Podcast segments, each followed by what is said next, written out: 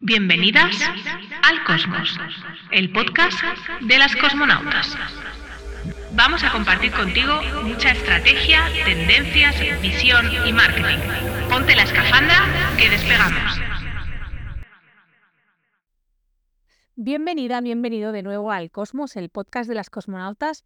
Y te quiero empezar con una confesión. Este es mi capítulo 51 y no me di cuenta con el capítulo 50 que llevábamos 50 capítulos. Eh, este, este podcast para mí ha sido una de las estrategias, bueno, de las tácticas clave dentro de mi estrategia de marketing de 2023 y la voy a alargar todo 2024 porque tengo que decir que me está dando bastantes alegrías y bastantes resultados. Y mm, dentro de mi plan de marketing, el podcast, además, me gustaría que a partir de la mitad del año fuera un video podcast. ¿Para qué? Para poder también trabajar canales como YouTube. ¿Y por qué te cuento todo esto? Te cuento todo esto porque te estoy avanzando mi estrategia de marketing. Y quiero contarte cómo hacer hoy una buena estrategia de marketing. Antes de empezar, quiero hacerte un regalito y si, y si te vas a patcarrasco.com barra descarga, sin la S al final, descarga, vas a tener un regalito de un audiocurso que te va a ayudar y mucho a planificar tu año. Yo voy a seguir con este, este paso a paso para tu estrategia de marketing y me voy a tomar a mí como ejemplo. Mi objetivo de este año es facturar aproximadamente de un 10 a un 15% más que el año anterior. Te parecerá que tal vez es poco o mucho.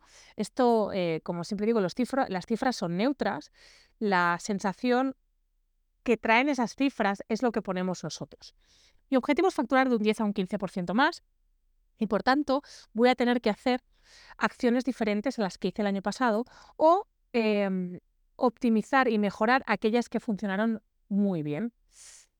Bien, eh, esto siempre digo, eh, es muy posible que aquello que funcionó muy bien siga funcionando muy bien, pero es posible que no. Así que, como ves, lo primero que hago es marcar un, un importe de facturación, para entendernos. Una vez tengo este importe de facturación em, marcado, lo que hago es ver con qué línea de productos y servicios lo voy a hacer.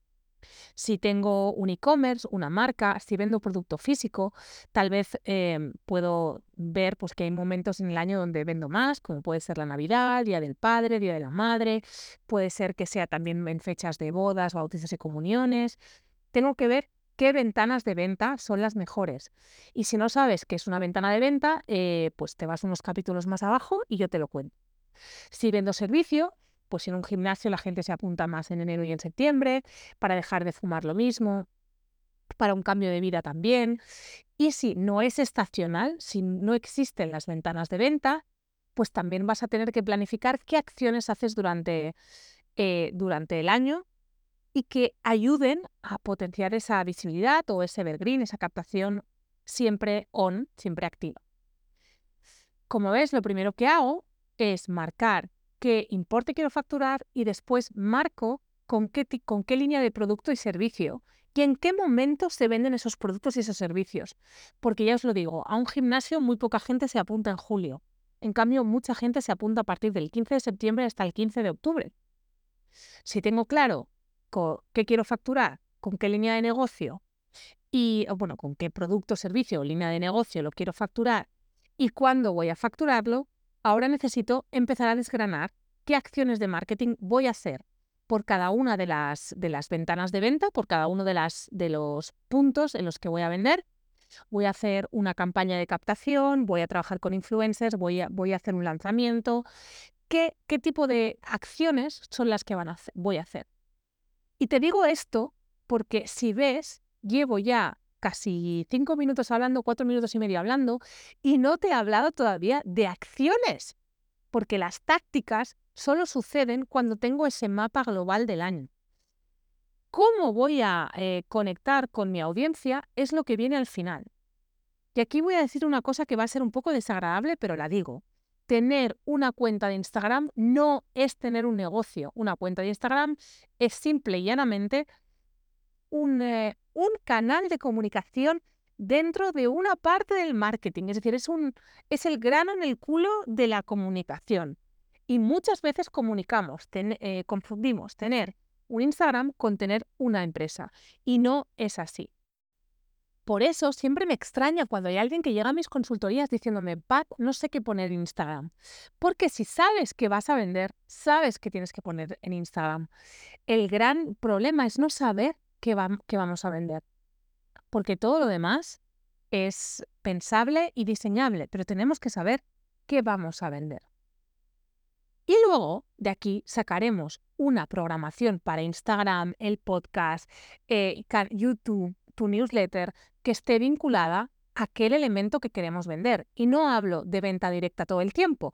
Agitaremos el problema, ofreceremos soluciones, nos, eh, nos eh, haremos ver como expertos en el sector, y digo, haremos vernos que lo fijamos, sino que explicaremos nuestro nivel de expertise en el sector, tendremos casos de éxito de, un, de, esas, de esas cuestiones como precisas que hablamos, elegiremos unas tácticas u otras, pero siempre desde ese mapa que es la, es la estrategia de marketing.